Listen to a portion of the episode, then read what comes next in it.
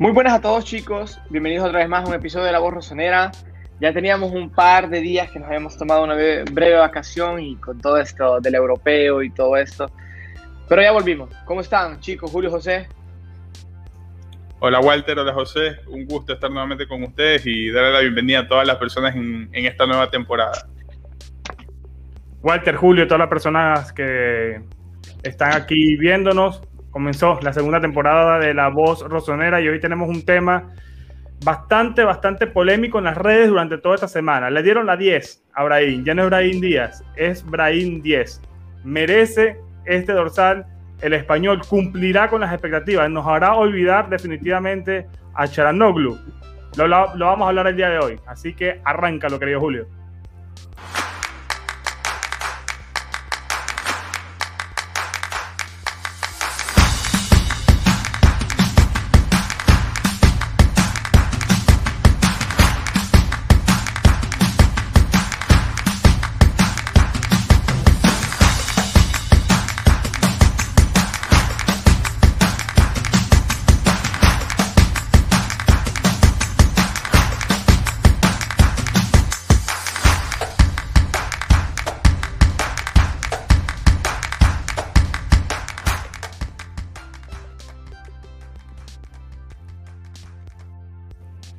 Antes de comenzar, recordar que se suscriban aquí a YouTube, que vayan a Spotify, ahí estarán este, los audios bien, igual que en Apple Podcast y en todas las plataformas de audio.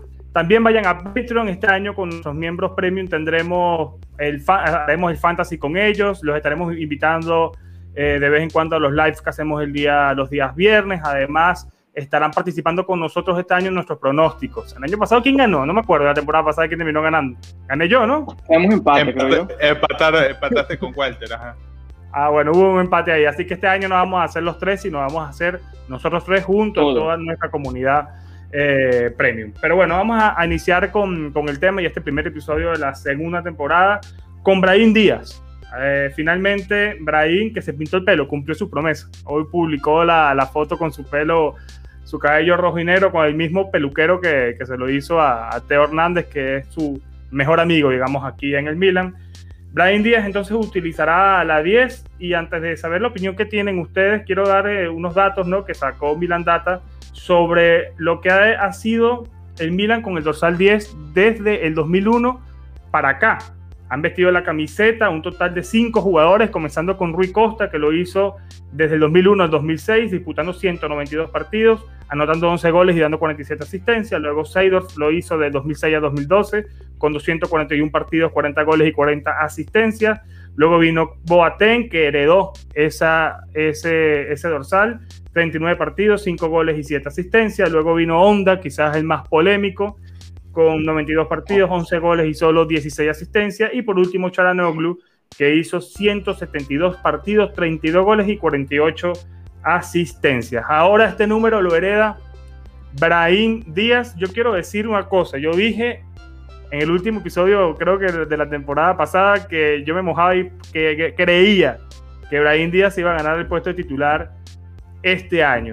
El 10 no es un número que te garantice ser titular, pero sí te da también, sí te garantiza algo de responsabilidad, como él dijo. Y quiero arrancar con, con esto, ¿no? Julio, contigo primero. Eh, ¿Tú crees que con el número 10 en la espaldas de Brahim se acabe la búsqueda de un jugador de jerarquía que pueda sustituir a Charanoglu? ¿O crees que Brahim Díaz, a Brahim Díaz le prometieron más allá de la 10 ser titular en este equipo? ¿Tú qué crees, Julio? Eh, no sé qué tanta promesa exista, que, qué relación haya entre el número y el número de presencias o la titularidad en el Milan. Sin embargo, me quedo mucho con lo que Brahim dijo, que es un número importante, que eh, tiene la motivación necesaria y que entiende lo que significa vestir la 10 del Milan. Que quería decir algo cuando estabas mencionando los datos, que no es por entrar en, polémica sobre Chalanoglu, que si tú no ves los partidos de Chalanoglu en el Milan y ves las estadísticas, es uno de los mejores 10 que tuvo el Milan. A nivel estadístico, ojo, no, en base a, juego y rendimiento. Curioso eso de ahí. Eh, con respecto a Brahim, eh, la verdad a mí, y esto es un tema que se ha, se ha polemizado mucho en, los últimos días en las redes sociales sobre el número, pero considero yo que con esto la directiva también le manda un mensaje a la afición.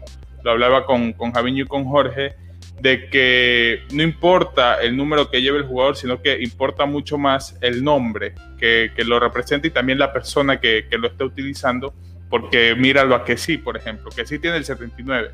Y el 79 no es un número que es referente en el fútbol, pero quién sabe, y de aquí a mañana para el Milan el 79 es un número histórico.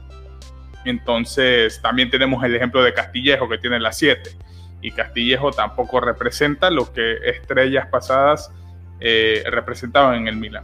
Entonces es una señal de parte de la directiva y, que mientras Brahim me siga demostrando esas ganas que demostró en los últimos partidos, esa voluntad, ese compromiso, para por mí puede llevar el número 2 y al final que, que rinde en la cancha, que es lo más importante.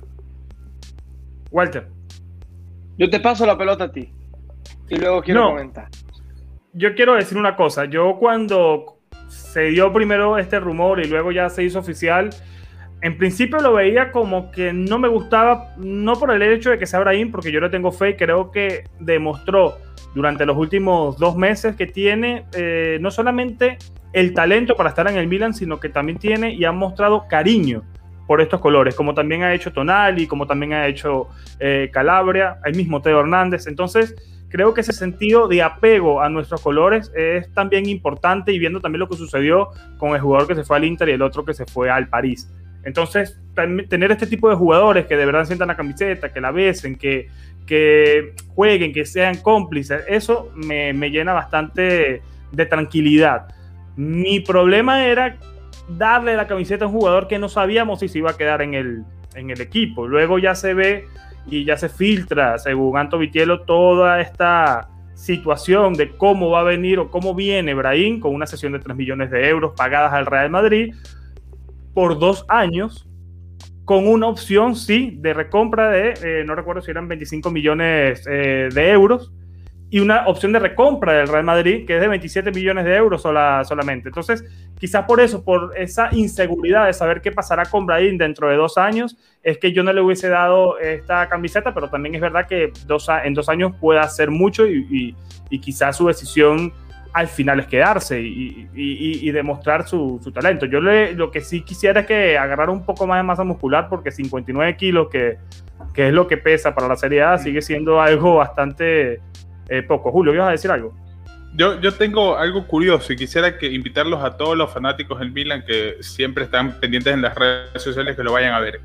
Eh, en el comunicado que menciona José, es obvio que el equipo nunca revela valores.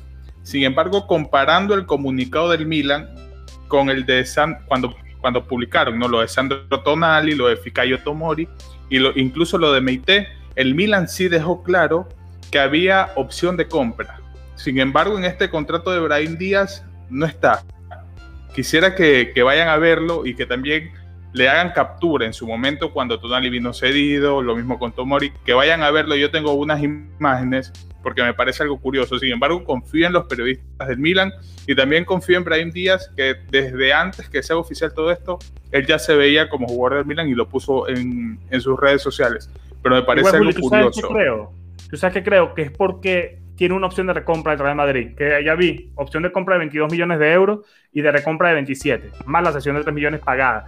Yo creo que por esa opción de recompra que tiene el Real Madrid, todo queda como un préstamo, entre comillas, seco, porque a la larga se lo puede llevar el Madrid nuevamente si el Milan llega a aplicar esa opción de, de compra. Al final, más allá de esto, en lo futbolístico, espero que, que Brahim se adapte ya sea de extremo, por izquierda, por derecha, o en el medio, a donde sea, pero que rinda, que demuestre lo mismo que demostró en, los últimos dos meses, que si algo tiene Brahim, como también Blasic, que es el croata que viene sonando, que lo hablaremos con calma en el live del viernes, es que es polivalente, que puede jugar en cualquier sitio en la parte de arriba, tanto de extremo izquierdo como derecho, como también se adapta perfectamente de enganche. Ahora sí, Walter. Yo creo que todo esto que está, se está generando alrededor del color rojo, rojo y negro del pelo, la camiseta, lo que dijo eh, en su momento Tonali, yo creo que el Milan lo que quiere es tratar de eh, limpiar la imagen de lo que se vio en las, últimas, en las últimas noticias, con la salida de Donnarumma, que la estaba hablando con un amigo el otro día, imagínate si Donnarumma hubiera renovado con el Milan, ¿cuánto valdría ahora? o cuánto, cuánto le hubieran dado al Milan después de haber ganado el europeo. O sea, eh, hubiera sido un valor increíble. O sea, mala suerte que lo que discutíamos en una ocasión de decir Donnarumma nunca lo han visto, nunca lo han visto, nunca lo han visto, por eso nadie habla de Donnarumma. Cazzo, lo miran en el, en el europeo para penales en dos rondas y se nos va gratis. O sea, peor no podría, no podría ser el escenario, pero igual, no quería renovar al jugador y todo lo que quiera. Yo eh, estoy más dolido por el ámbito económico. Oglu, ¿por qué voy tocando esos temas? Eh, se va a, la parte norte de Milano y dice, es que nadie creía en mí, solo Stefano Pioli. Y luego el Milan renueva a, Tonali y se concluye esto, este acuerdo con, con, el, con Brahim. Yo creo que más allá de todo esto, el Milan busca orden mediático. Como decir, los que se fueron es porque no sienten la camiseta, sea o no sea esa la cuestión. Yo no estoy diciendo que Sharanoglu se la sentía o Donnarumma se la sentía. Quiero ser claro y quiero subrayar esto que estoy diciendo. Pero para mí todo esto de que sienten la camiseta es más un, em, un, golpe mediático para hacer ver que los jugadores que están en el equipo son los que de verdad quieren estar. Y el que quiere renovar está porque de verdad quiere estar en el equipo.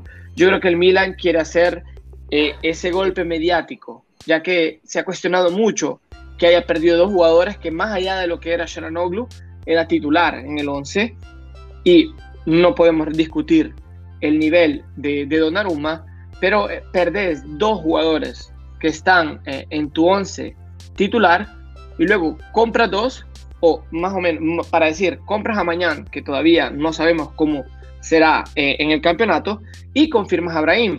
¿Qué le aplaudo al Milan? Es otra forma de hacer mercado. ¿Por qué? Porque lo pidió prestado, vio que funcionó y se adaptó, entonces intentó alargar más lo que ya eran sus prestaciones. Yo aquí le doy un aplauso a Maldini y compañía Bella porque esta es otra forma de hacer mercado. O sea, no solo vas a, conseguir un jugador que te va a cubrir el rol que necesitas. no sé si ustedes recuerdan, lo habíamos comentado en el último live, en los últimos tres partidos, o dos, dos partidos con certeza, te lo digo, porque contra Juve se jugó así, Brahim jugaba de 10, de enganche. Sharanoglu estaba jugando por la izquierda. Jugaron así los últimos tres partidos. Entonces, ya que Stefano Pioli haya probado este tipo de formación, me hace pensar que ya se hablaba de un futuro Brahim de 10, un futuro de Brahim en el Milan, que nos lo hicieron ver de forma eh, tácita, porque nadie se esperaba que sucediera lo que sucediera todos daban por acertado que el turco clasificando renovaba y nunca hubiéramos pensado que Brahim se hubiera quedado. Yo creo que yo era de los que pensaba que Brahim iba a ser rescatado por Real Madrid o traído de regreso y quizás lo daban en préstamo o se los quedaban ellos en las filas. Nunca me esperaba eso que acaba de suceder. Muy buena la, la, maniobra del Milan porque eh, se vio que está probando un jugador en un rol que no solo puede jugar por, por, por esa posición, sino que puede jugar por la izquierda que ya lo ha intentado. Yo creo que esto, esto ayuda porque Revich también juega por la izquierda. Entonces ya vas teniendo un poco más de, de amplieza en lo que, no sé si dice amplieza o amplitud, no sé cómo se dice. Amplitud. En, gracias, en lo, en lo me confundo, en lo que es la plantilla, porque ya tienes más, más jugadores, más alternativas, más allá de que ahora ya tienes un verdadero 9, que era lo que siempre se le había discutido al Milan. Yo creo que con Juru se va a hacer un salto de calidad también por las bandas, porque Juru es un jugador que vamos, estamos todos de acuerdo que no tiene 30 años o no tiene 28 años, ¿ok? Pero tiene, a mi parecer, ojo, y, quiero que lo, que, lo, que, lo, que lo miren con la lupa lo que voy a decir, tiene más energía que Ibra. Entonces puede correr más que Ibra y puede ganar más espacio que Ibra y es muy bueno de cabeza. Entonces, esto ayuda a que jugadores como Revich y al mismo tiempo Brahim Díaz tengan más espacio. Y ya vimos lo peligroso que puede ser Brahim Díaz con un poco de espacio. Si no, pregunten a la Juventus. Un espacio dejó y la metió ahí. Sí, yo creo que más allá del número, estoy de acuerdo con Julio. Más allá del número, yo creo que el número al final le hemos dado peso. Le hemos dado peso a un número que estamos acostumbrados a ver un fútbol donde estaban jugadores enumerados del 1 al 10, del 1 al 11, y para nosotros un número representaba una posición o una figura. Ahora el calcio es diferente, o sea, el fútbol es diferente. Donnarumma era el 99 en la portería, eh, Calabria es el 2, el 5 lo tenía, lo tenía en su momento eh, Dalot, que estamos acostumbrados a que lo viera un medio campo, ¿sí? 79, como dijo Julio. A mí si le dieran el, el, 8 o le dieran el 5, a que sí, el 8 porque hablo de, de, de, Rino Gennarino, aunque si lo tiene Tonali, pero si le dan un número de ese nivel a, a, a que sí, no me extrañaría, le quedaría perfecto, ¿me entiendes? Pero al final, como dice Julio, lleva el 79 y yo creo que nos estamos llenando la cabeza de espuma con colgar eh, un jugador con el número. Más allá, más allá, que la maldición del 9 es algo que no podemos evitar de no verlo. Se ha visto, se ha visto en, en 10 años. O sea, Pato jugaba como 7, jugaba bien, jugó como 9 y se rompía. O sea, un montón de coincidencias que... que, que igual, igual, no es para alargarse. Igual, eh, lo del 10, el mismo Brahim ha declarado y ha dicho que, que, va a sudar la camiseta hasta la última gota de sangre y que efectivamente el 10 es un número único en la historia del Milan y que dará lo, lo mejor de sí. Eh, entiende él que también, entiendo el, punto de ustedes dos del, del, dorsal y, y, lo comparto. Además, creo que no puede ser titular a base de un número. estamos todos claros aquí. Rui Costa era el 10 y fue durante tres años suplente de Kaká por darte un, ejemplo. Pero sí es verdad que, y es lo que yo discutía en, Twitter y, Julio me preguntó, ¿cuál es el problema de que el Milan haya ofrecido a Brahim el 10? Que a mí me dicen que no, que es mentira, que el Milan no le ofreció nada a, a Brahim. Él no le ofreció la 10 para convencerlo de venir, porque se había filtrado de que el Milan en la negociación para convencerlo al, al español le había ofrecido la 10. Yo no estoy de acuerdo con esto. Yo creo que Brahim ha demostrado que tiene eh, las ganas y, el cariño a este club para venir sin necesidad de que lo estén convenciendo con un, con un dorsal. Y yo creo que la posición en el campo se la debe ganar, ya sea con el 3, con el 4, con el 5 y con el 97, como, como le ve eh, la gana a Brahim. Se tiene que ganar el puesto más allá del número. Con respecto a los dorsales, que Julio decía algo de, de, de Charanoglu, que es el que tiene mejores números estadísticamente en este siglo, con los 5 o 10 que hemos tenido, es, correcto, pero también es verdad que Onda y Boateng mm, eran irregulares y casi no fueron titulares cuando les tocó ser el número 10. Seydorf era no era un enganche natural, era más un mediocampista, eh, mediocampista mixto, que no jugaba tan arriba. Y Rui Costa, los primeros tres años, digamos que el primero fue irregular, un Milan bastante complicado, ese del 2000-2001, luego llega el 2001-2002 y el 2002-2003.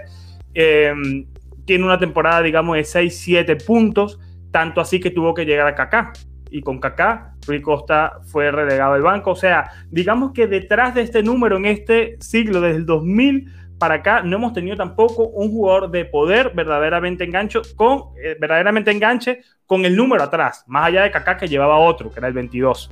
Así que por eso quizás Charanoglu tiene también mejores números, jugaba más arriba, jugó más partidos, fue titular casi con todos los entrenadores, todos lo querían, eh, sea Gatuso, sea Jim Paulo y, y ahora por último Stefano Pioli y en su momento quizás Montella fue el que más improvisó con él porque tampoco sabía qué, qué sistema eh, utilizar. Lo usaba hasta el 5 en cierto caso. Sí, lo usó en todos lados a, a, Charanoglu. Pero... Igual, igual... Sí, sí. Igual, perdón que te interrumpa, igual el, ¿cómo se llama? El maestro, eh, Gianpaolo, igual lo metía hasta en el centro campo, lo metió. O sea, no sabía ni qué hacer con él. Pero porque también eran este, personas que no, que no sabían tampoco cómo, cómo jugar. Y ahora hay que ver también, Pio le ha dicho que está abierto a, hacer cambios tácticos en la, formación. Ya vimos en el partido amistoso frente al Prochesto, Prochesto perdón, ¿cómo se dice? Pro, Proceso. Que el Milan ganó 6-0, que hubo un momento que tuvo hasta una línea de 5 eh, detrás. Quizás se adapte a otro tipo de fórmula, a, a, otro tipo de esquema, si al final no llega un 10 o Brian no se siente cómodo allí. La cuestión es que yo confío mucho en, el español y espero que haga una buena temporada. Para ir eh, culminando con este episodio, una cosa. Charanoglu y Donnarumma se fueron y yo veo que hay más, y lo menciona Charanoglu porque la gente se molesta, que dejen de hablar de Charanoglu y Donnarumma, que ya se fueron, esto y aquello, pero bueno, Charanoglu era el 10 pasado y estamos hablando de Brian 10 o Brian Díaz, así que hay, hay que mencionarlo a Charanoglu Pero yo creo, y, con, y para hacer un paréntesis de lo que decía Walter, que definitivamente cuando Pioli probaba a Brahim por ahí, puede ser que estaba pensando en el futuro de la, temporada que se avecina, pensando en que ya Charanolu se iba. Yo creo que ese ambiente allí era algo tóxico. Yo veo desde mi punto de vista, y ahora lo quiero escuchar a ustedes para, para finalizar, que el ambiente ahora es un poquito más sano, es un poco más alegre en, en Milanero, por lo menos es la percepción que me da a mí, menos tóxico, porque el problema que estaba pasando entre Charanoglu y, y, y Donnarumma creo que en lo deportivo, en lo hacía que hubiesen problemas extradeportivos en la cancha que quizás sacara de foco a algunos eh, de los jugadores. Eh, quiero que me digas... Mira, que te interrumpo, André, que lo digas, que hablas de polémica. Estaba hablando con un contacto, no puedo relevar, esta vez sí es, es, es bien delicado, que Donnarumma llegó a París y ya hay polémica dentro del vestuario. Se han dividido los que están con Keylor Navas y los que están con Donnarumma porque no vieron, no vieron con buenos ojos la llegada ni de Sergio Ramos ni de Donnarumma. Bueno, ya. Esto es, una, es una, es una, es una, un clip informativo que les, que les, que les quería dar que mi contacto me, me, pasó, me dijo, no, no sabes lo que se pasó, me dijo hace poco y me contó esa situación. Pero bueno, eh, vamos, seguí con lo que estaba. Vamos, vamos a mojarnos con, con pronósticos sobre Brahim Díaz. Voy a comenzar con, contigo, Julio, y termino contigo, Walter. Eh, ¿Cuántos partidos jugará? Vamos a ver quién, quién se acerca más y también que participen aquí en los comentarios. ¿Quién se acerca más? Y luego lo veremos dentro de nueve meses a ver quién fue el que estuvo más cerca. ¿Cuántos partidos jugará? ¿Cuántos goles hará? ¿Y cuántas asistencias aportará? Aquí jugando a brujo, Julio. Mira, yo no, no voy a decir que Brahim será el titular. Yo recuerdo que yo te dije que iba a terminar jugando por izquierda, Brahim. Tú dijiste que iba a terminar de media punta. Yo dije que iba a terminar jugando por izquierda pero yo conozco que Brahim no va a ser el media punta titular. Ojo con, el nombre que se está trabajando, puede ser que unos ya lo sepan, otros que no. Y yo a Brahim le voy a poner que entre titular y suplente va a jugar más de 20 partidos en el Milan, eh, teniendo en cuenta las tres competiciones. Ojo, va a dar. ¿Quién es? ¿Quién es el suplente? Que no sé quién es. No, el suplente es El, titular es el que no se sabe aún.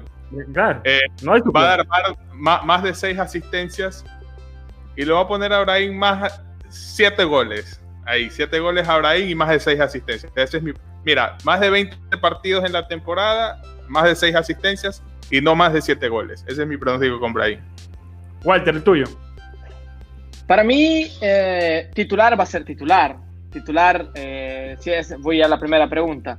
Para mí, titular va a ser titular. Es difícil que un jugador que ya tiene sinergia con el equipo, que ya tiene sinergia con Teo Hernández, que ya con que sí. Yo los primeros ocho partidos sumados con el Champions League, lo miro, lo miro en alineación, lo miro, lo miro jugando, porque al final, digamos que es el cambio puro que tenés a lo que tenías antes. Se lo veo un poco más factible. Goles. ¿Cuántos goles? Eso es difícil, ¿eh? porque hemos visto nosotros que Brahim tuvo un buen inicio de temporada y un buen cierre de temporada. ¿Quién no se recuerda en los partidos de, Europa League? Echaba goles. Se echó un par de golazos, se echó. Y luego desapareció. Y luego se volvió a ver al final, que no se encontraba, que no se adaptaba. Así que mm, me voy a mojar y digo ocho goles máximo. Si ya aquí te digo, caso, tocó el cielo, ocho goles y lo veo más de asistencia lo veo más de asistencia. Le doy 10. O sea, muy relevante. 8 ¿eh? goles y 10 asistencias. Estamos hablando que por sus pies pasan 18 goles. Igual, estos son datos entre las tres competiciones, entre Champions, Copa ah, cierto, cierto, Yo, a ver, yo creo que Brahim va a superar las 10 asistencias y los 10 goles entre las tres competiciones. Lo supera. Eh, no me voy a mojar todavía si va a ser titular. Creo que va a terminar siendo titular pero no sé si comienza siendo titular. Dependerá todavía del extremo derecho que llegue y del enganche que termine de llegar, que hay muchos nombres. Ya dijimos que el viernes vamos a hablar con detalle de todo esto. Igual están en nuestras cuentas en Twitter para que nos sigan con toda la información. Y partidos disputados creo que va a jugar más de 30. Entre suplente y titular. O sea, no 30 titulares, sino que quizás... Sí, sí, me lo comí eso, estoy de acuerdo. Y Eh, no creo que se vaya a lesionar, pero también es una opción, no son robots esos jugadores, hacemos así. Eh, pero sí he visto que ha mejorado mucho en la masa muscular, pero sigue empezando a 59 kilos. Creo que tiene todavía que trabajar más aún en su, en su físico para aguantar estas grandes defensas que tiene Italia y sobre todo en eh, las que se va a encontrar en la, en la Champions, donde seguramente tendremos un grupo bastante complicado, pero va por el buen camino, creo que tiene mucho techo y le tengo muchísima fe a Brahim, me cae bien, siempre lo he dicho, y creo que es fundamental esto, el ambiente y la energía que nos están dando estos jugadores y el ambiente y la energía turbia que dejan aquellos que se fueron. Así que chicos, las personas que quieran comentar, háganlo aquí abajo, denle like al, al video, suscríbanse y comenten cuáles son sus expectativas con Brahim Díaz. Y nada, por ahora más nada que decir. Esperemos verlos en los amistosos que se vienen, porque ya inmediatamente se incorporó a los entrenamientos. Eh, se viene un amistoso con el Módena, se viene un amistoso con el Valencia. Hay toda una serie de listas de amistosos que ya nosotros la hemos compartido en nuestras redes sociales. El que se viene el, el sábado. Contra el Valencia a puerta cerrada, ya me lo dijeron, eh, me lo dijo Jorge Javiño de la Peña de Madrid. Y aquí, de, España, será puerta cerrada ese partido. Están forzando. Se habla de que ya van a abrir los estadios, pero están forzando con el Green Pass. Para los que no saben qué es el Green Pass, no sé si se llama así afuera, es el certificado que te dice que ya estás ya está vacunado. Entonces ahora ya lo quieren hacer obligatorio, quieren abrir ya desde septiembre los estadios aquí en Italia, pero tienes que estar vacunado sí o sí ya no va a estar ni tampón ni nada, vacunado, si no, no entra. Falta a mí la segunda dosis, así que esperemos que de aquí a allá pueda ir a ver el partido y pueda ir a ver a Brahim con esta apuesta. Chicos, más nada que decir, ¿alguna otra cosa que agregar? Nada más. Forza Milan. Forza Milan. Forza Milan, chicos. Chao.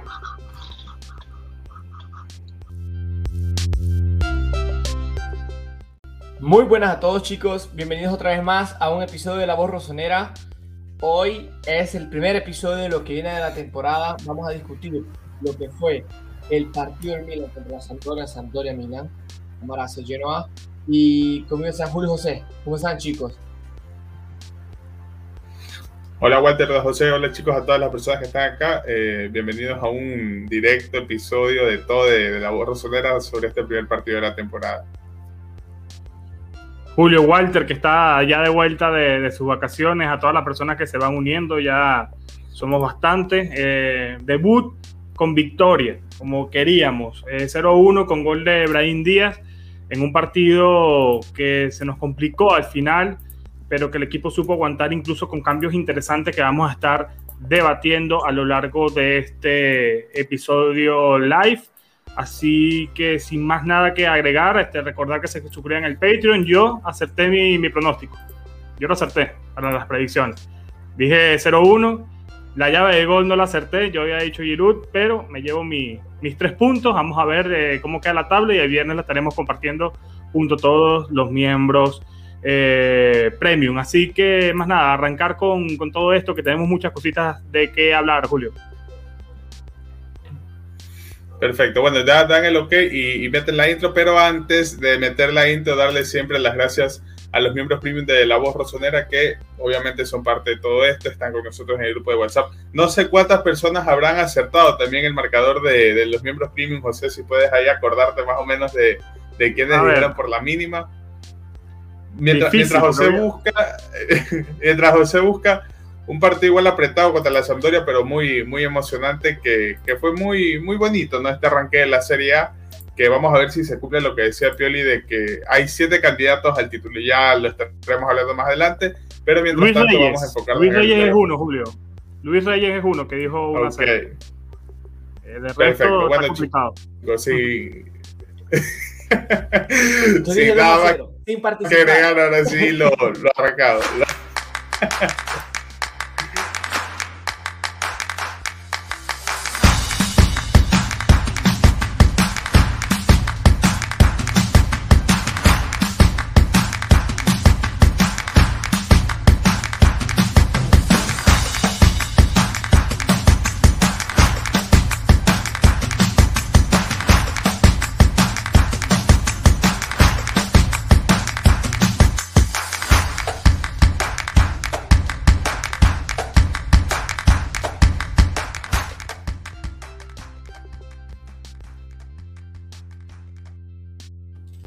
Solo, solo Luis Reyes de los miembros Premium acertó el 1 a 0 igual que yo. Así que vamos ahí comandando. Eh, nada, chicos, de hablar de, este partido que ha sido el debut con, con, victoria, con el mercado aún abierto, con muchas posiciones que todavía faltan por completar. Creo que en lo que hemos visto del Milan en la pretemporada y lo que pudimos ver el día de hoy, ya podemos tener un análisis un poco más sereno y claro de qué falta al equipo y cómo pudiese mejorar la situación en estos ocho días que quedan de mercado en Italia, recordando que mañana llega un nuevo atacante, el tercer atacante para el Pietro, Pietro Pellegri, va a llegar mañana a hacer las pruebas médicas, ya aterrizó en Milano, ya está hoy en, su hotel y mañana pasará los exámenes médicos. Así que nada, Julio, no sé cómo, cómo, cómo viste el partido, qué fue lo que más te, lo que más te gustó, lo que menos te desagradó y, y, ibas a decir algo, Walter. No, no, no, eso, de Pellegrini, que ya está en Milano. Eso es. Ah, vale, perfecto. Eh, comenzarnos desde atrás hacia adelante, quiero comenzar hablando sobre el nuevo portero que hizo su debut el día de hoy, ese es Moñán, y quiero escucharte a ti primero, Julio, cómo, cómo lo viste, eh, cuáles fueron tus impresiones y qué crees que puede aportar el francés a este Milan a partir de esta temporada. Eh, me gustó mucho, eh, tuvo pocas participaciones durante el partido, bueno, pocas entre comillas, pero respondió, estuvo a la altura. La más clara, si mal no estoy, fue esa doble, doble atajada que, bueno, no valía por el offside. Pero después de todo, muy bien, me gustó mucho el juego con los pies, ya el carácter y la, y la personalidad del portero es algo que ya, bueno, al menos yo he dicho mucho, que lo sigue demostrando. Eh, me gusta mucho el juego con los pies que tiene. Ya lo estaba diciendo desde, en el medio tiempo de, en Instagram, que es algo positivo, que muy importante que el fútbol moderno, mañana lo tiene, eh, sensaciones más que positivas, espero, y demostró que puede darle al Milan una salida un poco más rápida de balón, en ese sentido. Eh, de ahí, el resto del equipo me gustó bien, la defensa también, sobre todo Tomori, hicieron un muy buen partido, salvo Teo, ya estaremos hablando de Teo más adelante, eh, pero de ahí muy, muy bien el equipo. Me dejaron buenas sensaciones la mayoría. Eh, y un partido emocionante, que me gustó mucho el partido, la verdad. Eh, por momentos sí me asusté, sobre todo en los últimos minutos, pero en términos generales me gustó el partido y se consiguió la victoria, que es lo que, lo que importa. El Milan mantiene su récord de, de, ganar en visitante. No sé desde cuánto que no pierde, pero es un récord que trae de la temporada pasada, que es algo muy importante también a, a rescatar. No, frente a los Spezia, que creo que fue el partido que perdimos la temporada pasada y de hecho terminamos los últimos cinco partidos de liga sin recibir gol y hoy seguimos en la misma tónica, sin recibir gol y ganando de visita. Walter hablaba de que alguna, en alguna de las oportunidades que Moñón salió a, buscar algún balón, eh, Walter vio que cometió algún error, ya vamos a, darle la palabra para que intervenga y nos diga sus impresiones de él y sus impresiones de esa jugada puntual que mencionó en el live en, Instagram. Eh, yo mañana lo vi muy bien eh, con las manos, pero sobre todo lo vi muy bien con los pies. A la hora de que, y, en las salidas de los corners también estuvo bastante seguro. tiene una pegada donde te puede dar un pelotazo desde la arquería a la otra arquería que no tenía Donnarumma. Donnarumma era más de, de coger rápido el balón y darla rápido a, Teo, a Calabria para que salieran a la contra con, con las manos. Eh, mañana tiene otro tipo de estilo que puede eh, darnos un valor agregado. Me gustó mucho su debut. Insisto, con las manos muy bien, sobre todo en esa parada en el offside en el primer tiempo, pero con los pies bastante seguro y sobre todo en los corners. Eh, Walter, ¿cómo lo viste el francés y, qué fue lo que no, lo que no te gustó de, de? Para, para iniciar, eh, mañana para mí jugó muy bien al final. Eh, todo sumado hizo un par de paradas contundentes. Me gustó la personalidad que tenía con la cual gestionaba la defensa. Se vio más de una ocasión en la cual él hablaba con los defensores, les decía qué hacer y qué no hacer, cómo salir y cuándo salir, cuándo pasar la pelota. Me gustó otra, la visión de juego. Es muy diferente. Cuando Donnarumma se le daba la pelota, pues es normal, la diferencia es dada. Aquí yo no estoy hablando y quiero ser claro que eh, es mejor que Donnarumma. Ese portero tiene 6 barra 7 años más que Donnarumma. Entonces, lógicamente tiene más experiencia y al final es muy bueno. Volviendo a eso, en más de una jugada, salimos desde el medio campo gracias a él, que daba la pelota eh, y buscaba el espacio, buscaba dónde estaban los jugadores más abiertos, con campo más abierto, y él se metía en eso. Eso me encantó de él. Pero, ¿dónde es mi reproche? Mi reproche fue en la jugada en la cual cuál le comete falta. Yo creo que esto es más, está más ligado a lo que es jugar en la Liga A de lo que es la Serie A. Pero yo creo que esto es una pequeñez, porque al final nos pudo haber costado un gol, porque eh, tenía delante de él a un jugador con mucha experiencia, que en este caso sería Cualiarela. ¿Sabes qué cosa me, me, sorprendió de todo esto?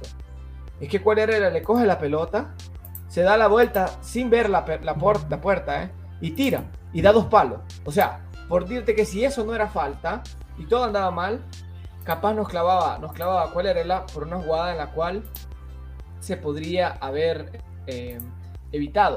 Más allá de todo, de todo eso, tuvo muy buenas salidas. Me gustó, repito, el liderazgo con el que tuvo. ¿Y sabes qué me gustó más? En esas típicas jugadas donde Donnarumma salía a coger mariposas, él agarraba las pelotas. Se fijaron, hubo una en el minuto 80 y algo, donde Candreva manda el centro, en una, en una contra, que el balón queda en medio, Candreva manda el centro y Mañán corre y lo coge en el área. Entonces, eso me encantó. Me encantó porque eh, es más seguro, me dio más seguridad. Pero el campeonato es largo y hay que ver toda la temporada para poderlos comparar. Julio. Eh, Julio, ¿tienes algo más que decir? No, me gustó. Vale, pasando ya a, la defensa, leer aquí qué puntaje le darían a, a Mañán, a las personas que, que, nos están leyendo, las casi 250 personas que vayan comentando el puntaje del 1 al 10 a Mañán, cuánto le daría. Vámonos al plano defensivo, Calabria, estuvo Kiar, estuvo Tomori, por la izquierda tuvo Teo Hernández, ingresó Romagnoli al final del segundo tiempo, en donde vimos quizás una línea de tres centrales con extremos como Florenzi y Teo Hernández para ya cerrar. El partido había pasado incluso ya en la temporada eh, pasada al final. Ahora creo que tenemos un poco más de argumentos, un poco más de jugadores y plantilla para tener este tipo de cierre con Romagnoli, con Chiara, con Tomori y teniendo ahora a un Florenzi que se adapta muy bien a esa zona y que entró eh, por un Salamakers eh, nuevamente gris. En la defensa tuvieron Kiar y Tomori muy seguros, sobre todo en los balones em, aéreos. Calabria terminó dando una asistencia, ganándole, esa partida, esa carrera a Gudelo.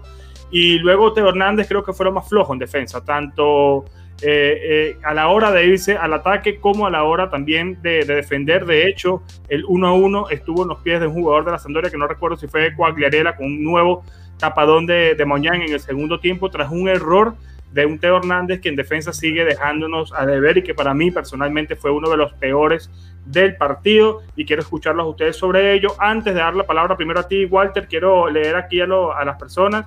Eh, han dado 7, 8.5, 9 puntos. Sauro Escatela da 9 a Mañán. Carlos Herrera le da un 7. Carlos Álvarez le da un 8. Soy del Milan le da 10. Eh, Marco Tulolo le da 7 puntos, Jean Pablo Belmonte de los miembros premium le da 9, eh, Jacobo le da 8.5, Manuel le da 9, eh, puntos, etc. Muchas personas comentando y creo que por allí van, más o menos los puntajes para mañana de 8, 8.5, 9 puntos. Eh, Walter, la defensa, ¿cómo la viste y qué piensas del partido de Teo Hernández? Para, quiero tomar la calificación de lo que estaban hablando los chicos. Yo también le doy un 8. No, yo le doy un 7, perdón. Le doy un 7. Para mí el 8 se lo tiene, se lo tiene Brahim, que es el mejor jugador del partido, a mi parecer, por el gol y por lo que hizo. Volviendo a la defensa. Me gustó la manera en la que se paraban. Flojo Teo. Empecemos de la derecha. Me encantó la manera en la que jugó David. David jugó con mucha responsabilidad. Me, lo vi más concentrado, más enchufado en lo que era el partido lo vi con mucha más determinación de lo que había sido en otros partidos. Yo creo que siente lo que es la presión de que ser el capitán en el primer partido. No es de ser fácil, ¿eh? Llegar en una temporada, te encuentras ya con la fase de capitano y entrar como entró él, la asistencia con la que eh, marcaron, marcó el Milan el gol, fue muy bueno. Lo vi concentrado del minuto 1 al minuto 90. Me encantó. Kiar Tomori, pues, ¿qué te puedo decir de la copia que de, la pareja de jugadores que ya nombraron el año pasado? Está, siguen enchufados, siguen jugando bien. Y el, cambio de Romagnoli me gustó, porque vio que el partido comenzaba a ser más físico y más táctico. Y esto yo creo que al final es como una oportunidad para, para Romagnoli para poderle decir que cuenta en ese proyecto y que al final viene considerado y creo que estuvo muy bueno el cambio. Por cuanto recuerda Teo, Teo muy flojo, flojísimo, ya sea en ataque que en defensa. Lo vi perdido. La primera excusa que tuvimos en el primer tiempo fue la asincronía que tenía con, con Leao. Y esta te la paso, porque es verdad, no se entendían, no se entendieron más de una vez. Leao, donde pudo haberlo metido, lo, pudo haber inserido, no, lo, no, no, no, no le dio el pase para inserirlo. Y otras ocasiones donde Teo pudo haber cubierto o haber ganado el espacio para, para Leao, no lo hizo y se bloqueaban entre ellos. Aquí es cuestión de decir, o es cuestión de tiempo que crece la, sinergia o no se entienden. Así que hay que ver lo que, lo, que, lo que sucede. Pero ¿dónde es que cae el problema? Es que luego entra Revich y seguimos en lo mismo. No se entendió ni con Revich y Revich no se entendió con nadie. Ojo, es que yo lo dije al final de la temporada pasada. Y no quiero entrar en un, argumento hacer spoiler. Todos hablamos de todos. Castillejo, Salamaquer, la falta de imprecisión, pero Revich tiene partidos que no aparecen. Después de la Juventus, hoy tiró, ok, perfecto, pero le quedó. Pero Revich lleva tantos partidos malos, pero nadie lo toca. Porque nos ha salvado en ciertos momentos, a hecho Pero ojo, eh, porque esto es importante. Porque si Revich no cumple más adelante, esto ya, no, es una cosa de una virtud, es un problema. Pero volvamos a la defensa, Julio José. No, y un paréntesis, decir que Leao le ha ganado la pulsada a Revich, porque la temporada pasada era Revich el titular y ahora Leao es el que ha comenzado también por la pretemporada que ha tenido el portugués y la mala pretemporada que ha tenido el croata. ¿Cómo viste a Calabria y a, y a Teo, Julio, y a la pareja de centrales que y, y Tomori? Me, gustaron mucho, sobre todo Calabria está en mi top. Ya sé que podemos ir adelantando el top. Calabria está en mi top. Muy buen partido. Eh, Quisiera saber por qué lo terminaron sacando, no por un tema más táctico, ok, pero yo lo habría dejado. Sin duda, si es que se habría mantenido todo el partido, era mi, mi top, el primero. Sin embargo, ahí ya te adelanto el otro, que para mí el mejor fue Tonali, me gustó muchísimo el partido de Tonali. Y Teo, displicente. Eh, iba a mencionar lo que, lo que estaba diciendo Walter, de que la excusa que siempre se le pone a Teo o por la que siempre al menos yo posiciono por delante a Revich es por el entendimiento que tiene con Teo y cómo se complementan en la banda izquierda. Sin embargo, en este partido lo vi caminando a Teo, lo vi sin ganas de, jugar, no sé si solo fue impresión mía, hubo, hubo momentos donde todos se estaban moviendo alrededor y él estaba parado en la banda que yo le decía, qué raro que Teo esté parado y, y preocupa, no preocupa. No sé si sea algo que viene desde la pretemporada, como estaba leyendo por acá, que decían que la pretemporada de Teo también fue floja. Eh, yo no vi una pretemporada así de Teo Hernández, yo, yo lo veí un poco más activo, pero bueno, ojalá que mejore porque al final es el lateral izquierdo titular del Milan y muchos de los goles dependen de él. Eh, de los centrales, muy bien, correctos. Me gustó mucho más Tomori. Tomori también está en, en mi top, ganó muchos valores por arriba. Me gustó mucho el juego de Tomori. Y de ahí nada más. Caer también correcto, cumplió. Eh, quizás ciertos cambios de piel en su momento no los entendí. Por ejemplo, el, sacar a Brahim y adelantar a Krunic. Eh, es más, yo ni siquiera tenía en mente que iba a jugar Benacer después de lo que dijo en rueda de prensa, pero al final le resultó. También es cierto que costó un poco más, pero sacó el resultado. Supo guardar ese, esa ventaja, que es lo que siempre se le ha pedido a Pioli desde la, desde la temporada pasada y, nos dio la, la, victoria. Fíjate que con lo de Brahim yo creo que lo saca porque estaba cansado. Eh, yo siento que Brahim eh, a nivel físico fue de más a menos, no en, en, su línea de partido, creo que futbolísticamente se mantuvo desde que comenzó hasta que salió en una misma línea, pero físicamente sí lo vi un poco más cansado. Hubo jugadas donde a veces él, en cambio de seguir, trataba de ponerle pausa a medio campo sabiendo que no había nadie que lo hiciera, porque Tonali, bien que estuvo en algunas ocasiones muy bien, algunos lo ponen como, como MVP, pero también es, verdad que regaló cinco balones claros, cuatro balones eh, Sandro Tonali en salida, que lo hace otro jugador y, y, lo matamos, ¿no? Em, pero bueno, para terminar con el tema de la defensa y ya no vamos con el tema del centro del campo, creo que Keada y Tomori estuvieron genial. Hay que hablar de que sí, al final sale Calabria, entra Romagnoli, le da la, su cita de capitán a, Alessio y se paran allí eh, eh, Romagnoli con los dos centrales que ya estaban en campo, Florenzi retrocede y se queda también eh, por el otro lado Teo Hernández. Esto ya lo habíamos hablado, de que el Milan quizá vaya a implementar este tipo de sistema de juego más adelante y bueno, es una prueba para aguantar este tipo de resultados y si tenemos las herramientas, ¿por qué no usarlas? Igual no fue mucho tiempo, creo que fueron 7, 8 minutos donde vimos este sistema, pero eh, algo interesante, por eso yo creo que saca Calabria para hacer esta prueba y ver y poner ese candado final. Pasamos al medio campo, decir aquí a las personas que pongan el puntaje a Calabria y el puntaje a, Teo Hernández. Vamos a quitarlo los puntajes a Kiar y a, y a Tomori, que hicieron un gran partido, pero creo que con Calabria y Teo van a ver eh, puntajes altos y puntajes bajos y quiero, quiero leerlos. Mientras tanto, que los chicos lo van poniendo, vamos a comenzar con el medio campo. una pregunta, una pregunta para los dos.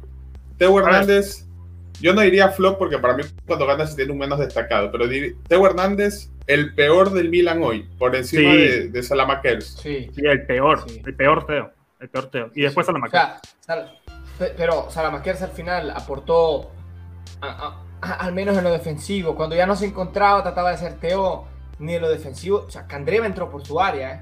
Todas, todas las acciones de peligro. Casi cae un gol, Teo. Casi cae un gol que, la, que creo que fue Kiar que cerró. Que, que ya pasó la temporada pasada. Mañana, la tapó mañana. Que enganchó para adentro, que quiso salir jugando para adentro y casi la falla, pero bueno. Así que sí, Julio, para mí Teo y para Walter creo que también el peor, y para muchas personas de las que están comentando, que rápidamente aquí leo, Ignacio Franco dice Calabria 7, Teo 3, Ernesto Landeo dice Teo 5, Calabria 7, Dante Turner, Teo 3, Calabria 7, soy Jordan le pone 5 a Teo.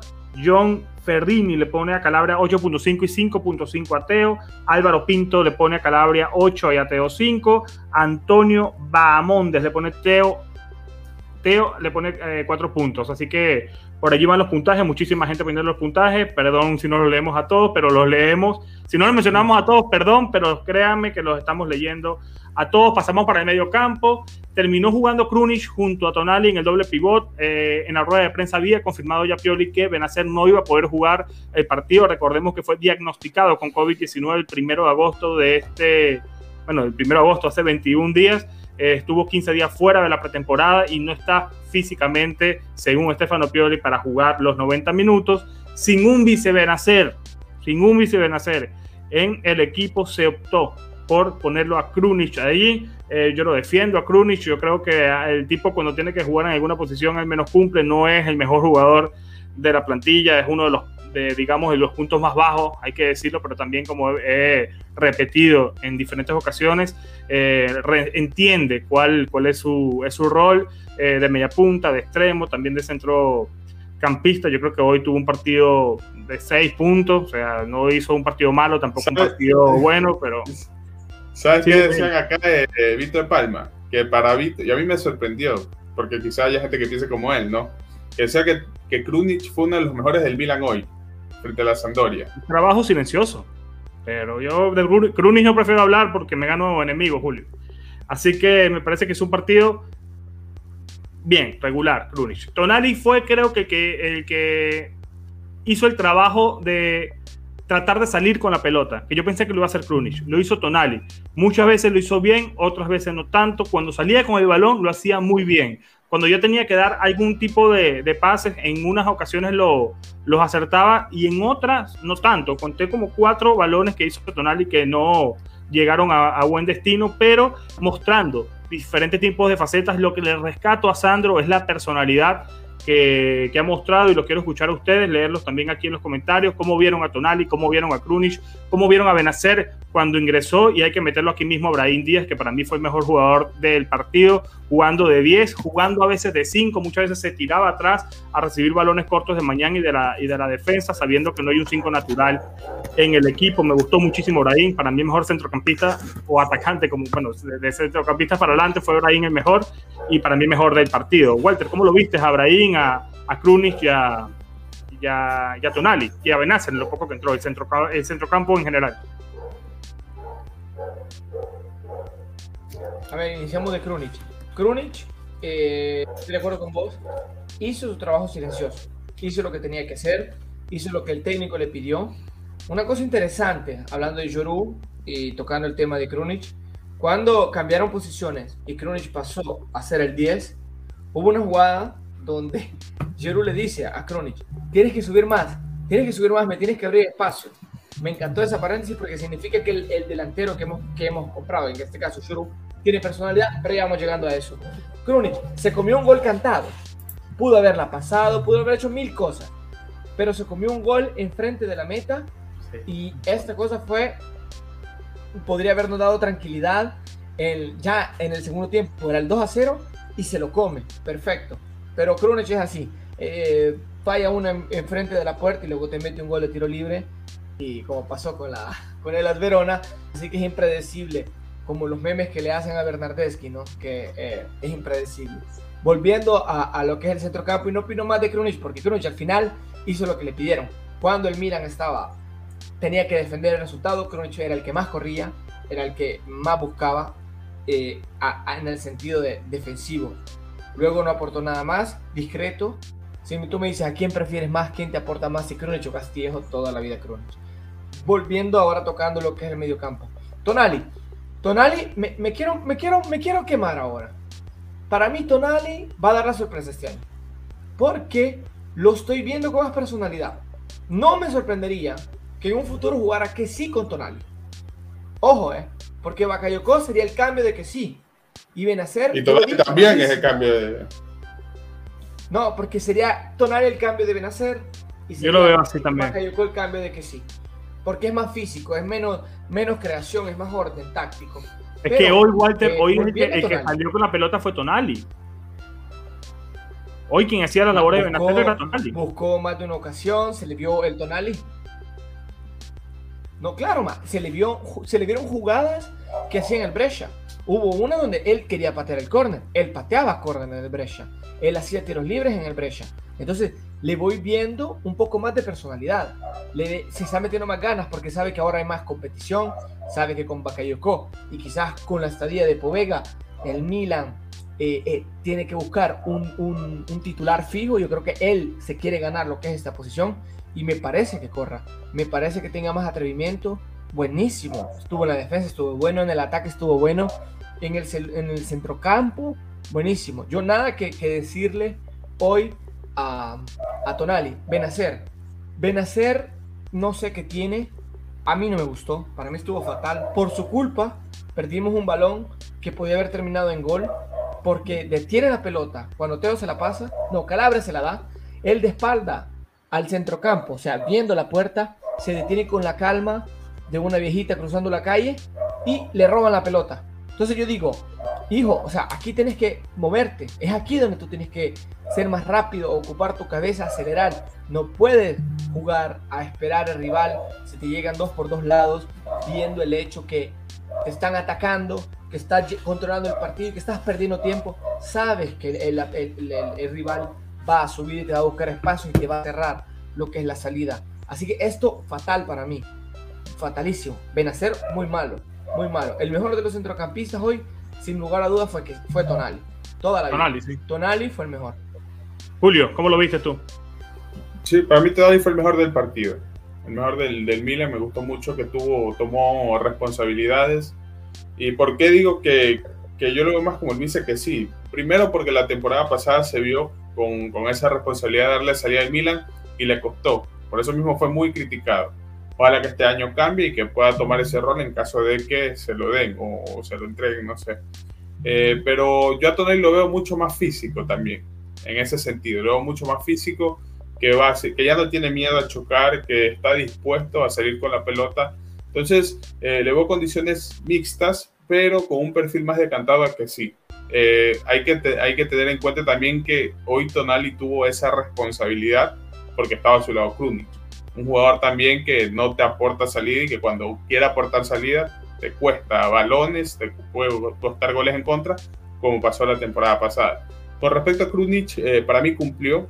No vi un mal partido de él, tampoco un partido extraordinario. Siento que cumplió. No sé si habrá hecho lo que le pidió Pioli, eh, pero me sorprendió que lo haya dejado. Bueno, ya ahí José tiene la teoría de que puede ser que Brahim no, no tenga aún los 90 minutos, que ah, es una cansado, válida.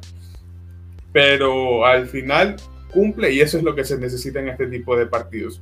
Benacer, eh, ni bien ni mal tampoco, no lo vi mal, tampoco lo vi bien. Sí noté un cambio con respecto al juego del Milan de que podía salir un poco más rápido, pero al mismo tiempo le costó. Eh, yo soy de la idea de que ya nos debe de quedar de experiencia la temporada pasada que por apurar a, jugadores que aún no están listos nos corremos el riesgo de, volverlos a perder. Eh, ese fue un cambio que no entendí. Yo le habría dado minutos a Povega, eh, sin importar si se queda o no, en ese sentido, porque Povega es un poco más natural. de ahí nada más que, añadir con respecto al, al mediocampo. Mm, por momentos el Milan lucía como perdido, pero luego se fue recuperando. Yo vi un mediocampo de menos a más en el Milan. Y eso al final es bueno. A mí en lo individual me gustó, me gustaron ciertas actuaciones de Tonali y de Krunic, pero en lo, en lo colectivo no, no, me terminó de convencer porque siento que el Milan no le ponía pausa al partido. O sea, necesitaba un poco de pausa yo en, en el medio campo cuando el partido estaba muy, muy rápido y no, no, nos daba esa pausa a nadie. Siento que muchas veces esa pausa nos aportaba Brahim, que tenía que retroceder algunos metros y tratar de parar el balón y comenzar em, desde cero. A Tonali lo vi con mucha personalidad, pero para mí no está entre los mejores, no, no, es el mejor del partido. Para mí el mejor es, es Brahim y luego Mañán, y ya luego nos disputamos el tercero, pero no lo pongo yo a Tonali como el mejor. Siento que mostró una faceta que le había costado la temporada pasada por obligación de tratar de salir, de tratar de buscar, de tratar de eh, filtrar balones, pero no siempre lo hizo bien. Regaló también muchísimas pelotas a Sandro Tonali, pero creo que va por el camino indicado, creo que va creciendo, creo que seguirá creciendo esta temporada y, será para nosotros, para todo el, el tifosi Rossoneri, eh, una gran noticia que, que Sandro Tonali pueda desempeñarse en esta faceta. Aquí Miguel Rodríguez nos dice, Tonali que sí me hacen soñar con el Gattuso y Pirlo de antaño, claro que sí, eh, pero es también cierto lo que dice Julio, en la temporada pasada Tonali eh, se, vio mejor en facetas a lo Gattuso que en facetas a lo, Pirlo. Hoy trató de jugar a lo Pirlo, le salió en ocasiones bien, en ocasiones no tan bien, creo que hizo un buen partido, pero no un partido para, para mí no fue mejor. Una cosa, una cosa, por esa comparación del Pirlo fue que le costó a Tonali por andarlo comparando con Pirlo, por andarlo comparando con No, claro, claro, claro, pero ahora se ve un poco más de, con, un poco más de personalidad. Yo creo que ahora está un poco más concentrado. Eh, al final a esa edad que eres tan chico, eh, un año más, un año menos, influye muchísimo a nivel mental, yo creo, y además no es lo mismo llegar al Milan en las condiciones que llegó él, allá estar un poco más establecido, ya el Milan confía en él al 100%, lo compra, entonces yo creo que Tonali en ese sentido a, nivel mental y a nivel técnico en, ciertas ocasiones eh, cumplirá. Para mí el mejor fue Brian Díaz de lejos, creo que es un jugador que cuando aportaba, eh, cuando tenía espacio aportaba una velocidad, que no quiero aquí que me digan o sea, las comparaciones nunca son, son buenas, pero ese tipo de velocidad me, me, recordó mucho a Kaká en ocasiones. Cuando salía con el balón controlado con los pies, con mucho espacio, creo que la Sam le dio mucho espacio a Brahim, pero siento que si tuviera un poco más de físico, y no me refiero a, musculatura, sino eh, pulmonar, siento que estaba cansado. Eh, creo que hubiese aportado un, un, poquito más y creo que tampoco lo ayudó eh, por la banda derecha eh, Salamakers. pero confío muchísimo en Brahim y sigo pensando que tiene muchísimo techo. Sí, Walter una cosa, quiero responder acá. Aquí, no, no estoy tomando vino, es Coca-Cola. Primera cosa. Segunda cosa, yo veo aquí a Alfredo Sánchez que lo veo un poco agitado porque dice que hemos eh, criticado a, a, Krunic y que no hemos eh, criticado, a, perdón, a Revich y no hemos criticado a los demás. Vamos por parte. Vamos por el centro campo y luego salimos a lo que podría ser el ataque y vamos a hablar de lo que fue Leao, de lo que fue Revich, de lo que fue Juru. Así que un poco de paciencia y vamos llegando a lo que debería ser lo que es el ataque. y le podemos contestar de una vez. Ibrahim no fue mejor para mí por el gol. Acabo de decir que para mí me aportó muchísima visión de juego, muchísima velocidad, eh, muchos pases eh, filtrados, muchos cambios de, juego y cuando tenía que actuar como cinco, también actuó como cinco, eh, recibiendo balones de mañana y, armando jugadas desde atrás con la ausencia, digamos que de, de un Benacer, porque a Tonali todavía le falta ese aguante de balón y ese tipo de paciencia y de pausa en el medio campo, Tonali aún eh, no lo tiene. Pasamos al ataque, quiero aquí, seguimos con la dinámica, pongan puntajes de Krunic y de Krunic y de Tonali, pongan los puntajes acá que los voy leyendo, pasamos al ataque, jugaron Leao por izquierda, jugó Giroud eh, como centro delantero y jugó Salamakers por derecha, entró Revich, luego por Leao y entró Florenzi por el belga y luego se retrasó un poco atrás con la línea de 5 que ya hablamos previamente. Julio, ¿cómo viste el, ataque? ¿Cómo viste a Giroud? ¿Cómo viste a Leao? cómo viste a Salamakers, cómo viste cómo se desenvolvió el equipo en general arriba, tomando en cuenta que quizás fue la duda más grande que tuvo el equipo en pretemporada. Ya, ya voy a decirte antes que nada, bloqueé a Javier Vega May porque estaba insistente con Tonali, que estaba poniendo el mensaje muchísimas veces.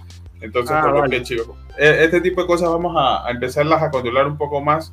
Que luego andan escribiendo, por ejemplo, un chico también me escribió que lo habían bloqueado, pero seguramente algo dijo en el chat o, o estuvo fastidioso, porque la verdad molesta, molesta, no dejan leer el resto de comentarios, poner el mismo mensaje a cada rato. Entonces, en el caso de que Javier lo vea, que sepa el por qué lo, lo bloqueamos y no porque, porque dio una opinión diferente a nosotros o algo, o algo por el estilo. Sí, por con respecto al ataque, el spam. Eh, con respecto a Salamakers, eh, a muchos no les gustó. Es más, yo lo pongo entre los puntos más bajos del partido. Siento que le jugó mucho en contra el que esté jugando en más de una posición. Ya lo decía Walter desde Instagram, que lo veía más por el centro. Yo también lo vi muchas veces rotando sin embargo, tuvo muchas veces balones perdidos de manera absurda. Eh, esto, esto lo llamo yo cuando un jugador quiere hacer tantas cosas que al final no termina haciendo nada. Estaba pasado de revoluciones. Así sentí yo a Salamakers en este partido. Siento que esas ganas de demostrar, de demostrarle, terminó jugando muy en contra. Se desesperó.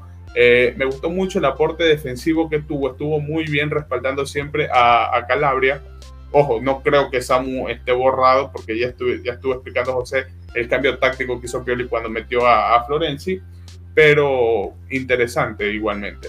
Eh, con respecto a Salamanca, para terminar, un partido sin brillar, que quizás bien alineado a lo que fue la pretemporada y los últimos partidos de, de Salamakers en el Milan, que no ha hecho mucho, pero tampoco es que ha hecho poco, sí tiene su aporte. Con respecto a, a Giroud me gustó mucho, se nota cuando tienes un 9 natural, una lástima que no pudo marcar, pero tuvo muy buenos movimientos con y sin balón. El primer gol, también lo decía, no recuerdo quién de los dos fue, cómo arrastra la marca y también los movimientos. Me gustó también, me gusta mucho que los jugadores del Milan estén en constante rotación porque siento que eso hace el Milan un equipo menos predecible y tener muchas más variantes al momento de atacar eh, una lástima. Yo dije que metía dos goles hoy, no metió ninguno. Se lo notó un poco, frustrado, por así decirlo, por no marcar. Tuvo pocas, pero no se puede igual discutir. No vas a decir que Giroud es malo porque no le hizo un gol a la Sampdoria. Lo buscó, lamentablemente no, no le salió. Eh, por izquierda me gustó mucho también Leao. Eh, yo dije, ¿no? Que iba a hacer un borrón y cuenta nueva con él. Voy a empezar a, dejar de decir que, no tiene ganas de jugar, que es displicente Espero que se mantenga, que ese es el problema de Leao, que no es constante, no es regular. Eh, me gustó mucho el partido que hizo. Es más, la primera del Milan la, tuvo él, el patazo que la termina sacando el arquero. Entonces, espero que esta sea la, temporada de confirmación de Leao. Es más, antes de que inicie el partido, Gianluca Di dijo que el Milan había puesto a Leao como intransferible. Entonces, quizá eso fue una motivación extra para el jugador, el saber que es una de las piezas fijas. Ya también hemos hablado acá de, del incremento de nivel que, ha tenido, porque también le quitó el puesto a, a Revich. Y bueno, ojalá que, siga mejorando porque es lo que todos queremos. Ya los mismos jugadores del Milan dicen que es un chico con mucho talento, que puede aspirar a grandes cosas, pero también todos sabemos que eso depende de cuán enfocado esté en dedicarse a jugar. Entonces, en ese sentido... Ok. no, no, sigue, sigue, sigue. Y listo, ya, ese es mi, mi reporte del, ah, vale, vale. Antes de darle la palabra a, a Walter, eh, eso, iba a decir, ya somos más de 300 usuarios en, en YouTube. Muchísimas gracias. Vayan dejando el like aquí en los comentarios y muchas gracias por, por la fidelidad. Eh, hoy por, por, el horario teníamos esta disyuntiva de si íbamos a tener gente o no y hemos tenido eh, bastante respuesta, mucha ilusión con la, con lo que es el debut del Milan en Serie A y más con una victoria. Antes de darle la palabra a Walter, aquí leer este, los comentarios de las personas. Aquí Kai dice Tonali 9, Krunic 4. Eh, Luigi Vianucci le pone 7.5 a, a Krunic. Aquí Dante Turner le pone 6.5 Krunic y 7.5 a Tonali. Francesco Insana, siempre activo, le pone 8 a Tonali y 7 a Krunic. Eh, por acá, a ver otro, dice Brian Pinto, 7, puntos, puntos a, a y 7.2 a, Tonali, le ganó por 2 milésima para, para Brian. Eh, una cosa, eh, para mí Giroud fue fundamental en el primer gol, más allá de lo que hizo Calabria en esa jugada, porque él arrastra la marca y hace que Brahim quede solo y remata. Digamos que no, fue el mejor remate de, de, Brahim, pero terminó dentro de las redes y, y nada, es un gol. Walter, ¿cómo viste el ataque? Antes que nada, quiero que hagan caso a lo que dice Ernesto Landeo, Pierluigi Celli, ok, y este, este comentario me encantó. Me acuerdo cuando éramos 23. Perfecto. No, chicos, más que nada, agradecer otra vez, retomando la palabra de José, agradeciendo a las 337 personas que yo veo al momento que están conectadas. A los que no estén suscritos, por favor, suscríbanse, porque la voz rosonera prometió que cada vez que llega al número 5000, o sea, que superamos los 5000, vamos a rifar otra camiseta. Entonces, si este año quieren que rifemos otra camiseta, tenemos que llegar a los 10000. Así que, ojo ahí, ¿eh? porque la camiseta va a ser rifada nuevamente si llegamos a los 10.000. Volviendo a lo que estaba hablando José. Por la derecha, Salamaquer. Salamaquer es siempre lo que hablamos. El ansia sujeta las ganas. No sé si es más ansioso o más, eh, como se dice en italiano, volenteroso, con ganas. Porque a veces la el ansia que tiene, se ve que lo maneja, lo destruye. Lo, lo, manda de un lado a otro. No se logra ver em, lo mejor de él porque no es tan seguro de los movimientos que hace o en ciertas ocasiones quiere mover la pelota rápido y no le sale la jugada que él quisiera. Yo creo que al final yo eh, soy uno de los que siempre lo ha apoyado porque a mí me gustan los jugadores como él, que al final no es muy vistoso, pero mete todo lo que tiene, se ve que eh, le gusta el Milan, que eh, le gusta el equipo, quiere buscar resultados y yo eso lo aprecio demasiado. Así que discreta la prestación de él hoy se cambiaba de posición con, eh, con lo que era eh, Benacer, eh, con perdón, con lo que era eh, Brahim Díaz, se cambiaron en más de una ocasión. La posición era para abrir espacio, creo que es todo normal. Viéndome a la parte izquierda, lo que es Leao. Yo no sé quién dice o quién ha dicho en este momento que Leao no ha jugado bien. Yo veo en los comentarios que hay gente que dice que Leao ha jugado muy mal. Leao no jugó mal, Leao jugó muy bien, saltaba el hombre más de una vez, eh, saltó tanto, tiró dos veces a la puerta, buscó posiciones, dio pases, es lo que hablamos en, lo que era la temporada pasada. Yo creo que esto es el cambio que viene a dar Juru, y voy llegando a eso, porque el año pasado se criticó tanto, y aquí voy a defender dos, se criticó tanto a Revich como al mismo Leao, porque no jugaban bien pero es porque los metían como nueve jugando donde no juegan. Entonces jugaban mal porque no jugaban en la posición en la que estaban acostumbrados. Hoy, con la llegada del 9, cambia todo. Cambia todo porque el 9 es esa referencia que viene a dar lo que le faltaba al Milan. Esa referencia, esa, esa posesión de balón, esa personalidad que le hacía falta al Milan, la, la vino a meter Juru. Más allá que lo que sucedió del minuto 75 en adelante, creo que es normal y, a eso entró Florenzi. Yo creo que Florenzi, esa es una de las funciones que tiene Florenzi. Calmar el partido. O sea que buscar más referentes de calma en el partido. Yaquear lo tenemos como calma. Mañana en ese sentido. Tenemos a Florenzi por la derecha y tenemos el delantero, que en este caso sería Juru, a dar la calma al equipo. Perfecto. Tomando todo eso. Brahim. Brahim peca de lo mismo. Para mí, Brahim muy bueno. Muy bueno el gol, muy buen el seguimiento. Pero Brahim peca de lo mismo no pasar la pelota o querer saltar más de lo que, se, de lo que tiene que hacer. Creo que tiene que saber que en ciertas ocasiones, si haces un dribbling, pásala. Ya uno en Italia es demasiado. Yo creo que dos, estamos hablando de un espectáculo. Entonces yo creo que esto es lo que tiene que mejorar Brahim. Si saltas a uno y ves que tienes campo abierto, pásala. Porque en Italia te, quita, te rompen las piernas. O sea, tienes que entenderlo. Y no siempre el árbitro te va a pitar falta. Porque es parte de la dinámica. Esto creo que si Brahim entiende esto y da una velocidad mental a lo que sería el pase o abrir después de saltar un hombre, creo que aquí da un salto de calidad enorme y nos va a aportar mucho más de lo que nos está aportando. Yuru, y te doy la palabra. Yuru, para mí, repito, fue el, el, el, el acuisto que esperábamos desde ese tiempo. Fue el 9 que esperábamos desde hace tiempo. Me encantó la manera en la cual tenía interacción con todo lo que era el equipo, pedía pelotas, perdía tiempo, buscaba relevos, abría espacios. Esto permitió en tantas ocasiones que Leao corriera, porque Leao nunca tuvo un 9 como referente.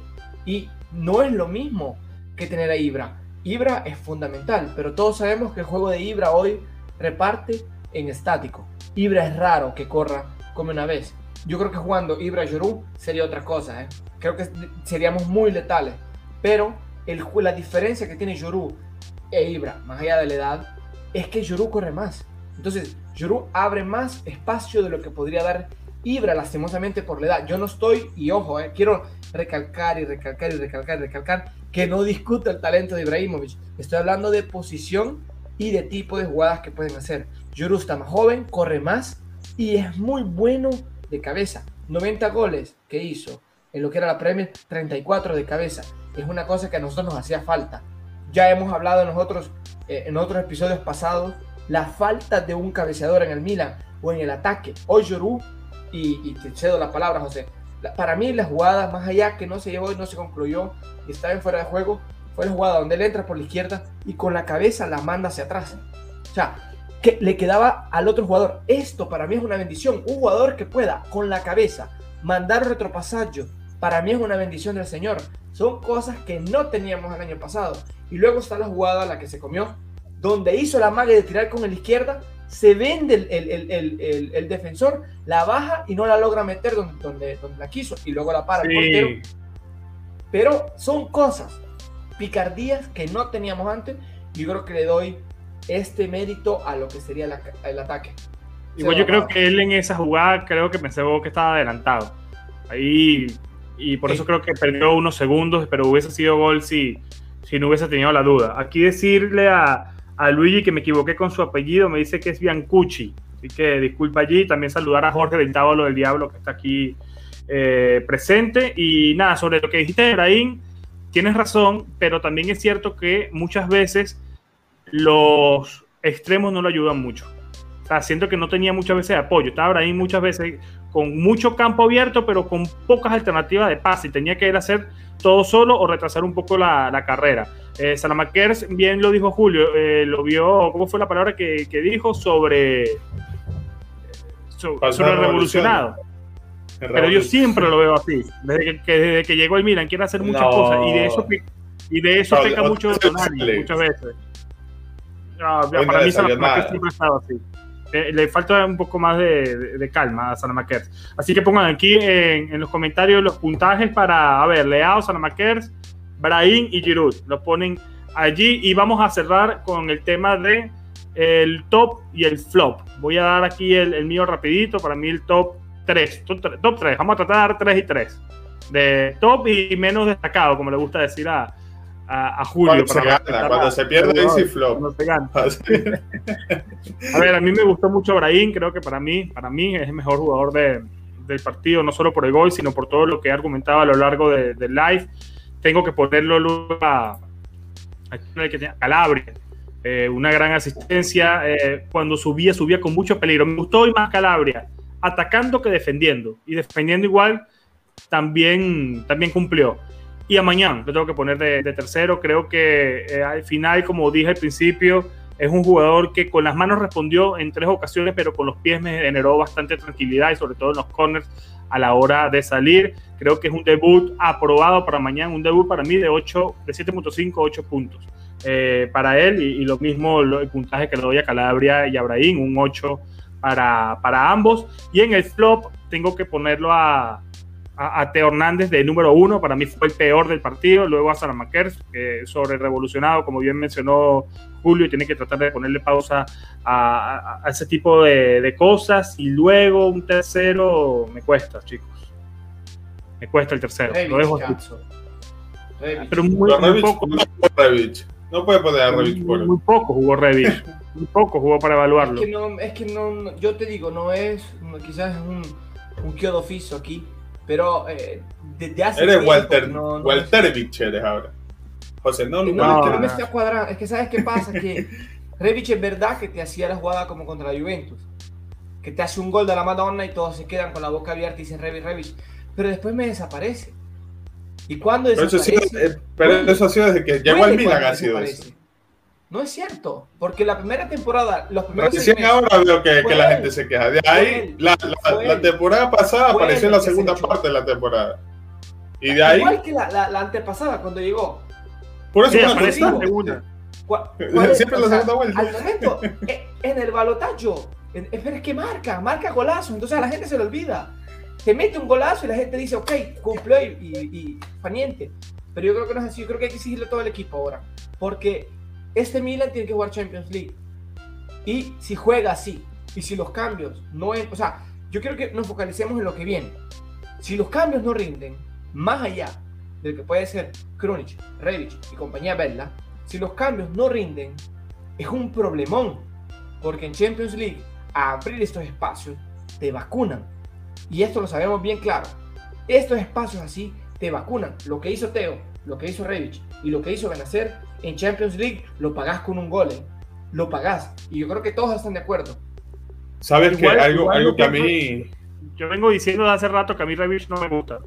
Tú dices que no lo dice. Yo vengo diciendo de hace rato, de hace rato, de hace rato, y sobre todo en Twitter, y su Eurocopa fue un fracaso, su pretemporada lo peor, y a nivel mental es ese tipo que cuando tiene potencia le da golpes a todo el mundo, se hace escuchar, etcétera. Así que hoy muy poco jugó y creo que la gente se está quedando con este remate final al final del segundo tiempo que casi terminó el gol y se estaba olvidando que Leao también tuvo en el, en el primer tiempo. Pero no me da para ponerlo en el flop porque jugó poco. Julio, Se fue. flop Se te escucha, se te escucha clarito, José. Todo te entendimos. No te Algo- caso, paniente. algo que iba a decir, algo que iba a decir. algo que iba a decir que, que es una teoría mía. Algo me dice que Revich está mal a nivel mental, pero me sorprende porque Revich es anárquico. ¿Y por qué yo siento esto? Porque en la jugada que patea Revich, que casi la mete, Giroud, antes de que vea que la pelota salga buen trabajo, se da la vuelta y lo va a salvar y le va a decir, le dice, bien, bien, bien, bien. No sé si, si se fijaron. Entonces, algo me dice que Giroud, sabiendo un poco cómo actúan los jugadores de experiencia, cuando hacen este tipo de gestos es porque el jugador no está del todo bien. Entonces, puede ser que tenga que ver también mucho con la no convocatoria de la selección de Croacia por los insultos que hizo hace mucho tiempo, pero es algo a considerar. Eh, el nivel mental de ciertos jugadores del Milan es algo que preocupa. Recordemos a Teo también cuando se separó de, de Zoe o de Zoe, como, como sea que, que se diga, también estuvo mal, estuvo bajo de rendimiento. No sabemos si volvió a terminar con Zoe por eso está así, pero son cosas que, que la verdad influyen muchísimo y se notan.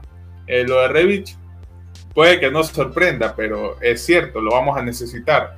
No sabemos hasta cuándo nos va a durar esta versión de Rafael Leao. No sabemos hasta cuándo Leao va a ser ese jugador desequilibrante, ese jugador que se atreve, ese jugador que, que te regatea, que intenta. No sabemos. Entonces, bueno, esperar lo mejor para él y que ojalá que se, que se concentre, porque necesitamos a todo el equipo. Eco, ¿por qué no te funciona, José? Porque estás conectado con todos sus dispositivos con el Wi-Fi. Cazzo. ¿Ves por qué No, no, no, no, no es por eso.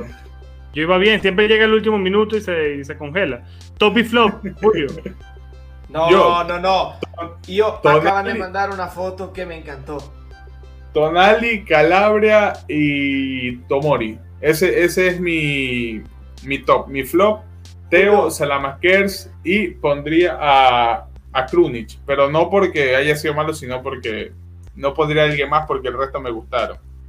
La verdad. Veamos si, si tienes el valor de ponerla aquí en, en el, en lo que es la, la, la- el episodio, porque me encantó. Eh, y le doy Pues no sé mérito, eh, está en vivo. Ahora, otra cosa, Ana otra Victoria cosa. Sandoval, me encantó. No sé quién es.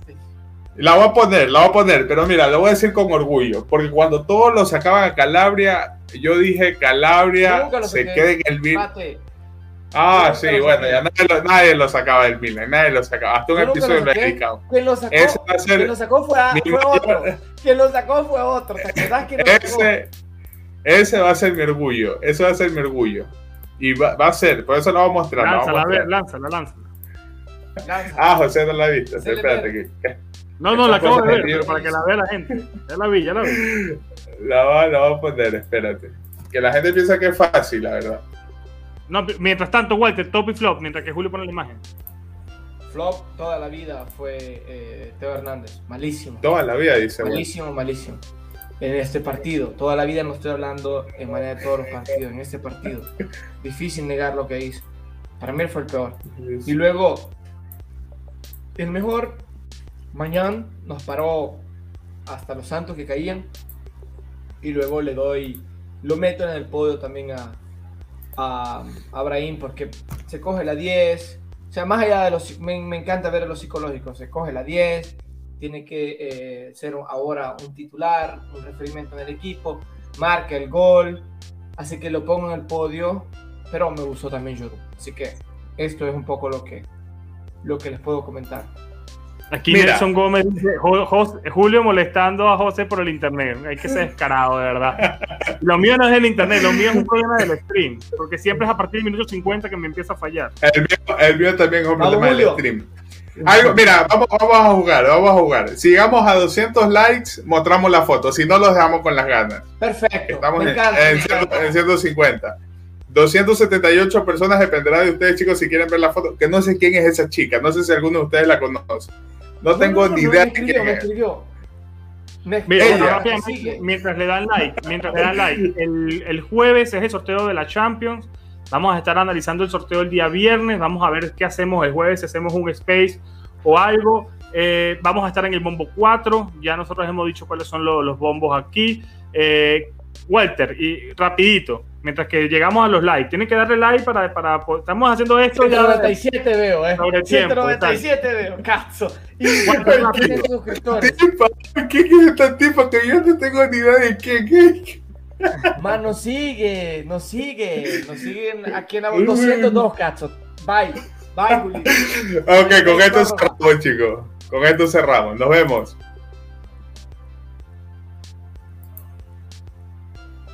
Beto, Beto la intro. la gente está loca.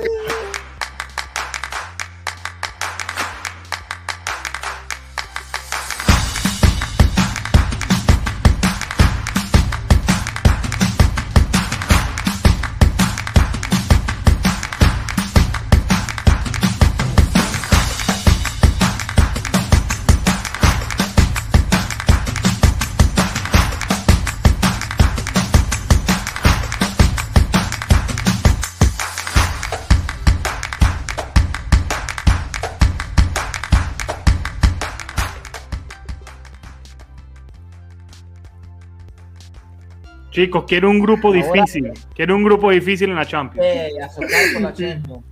¿Quién es esa chica? ¿Quién es esa chica? Julio, no preguntes que tu mujer te va a matar.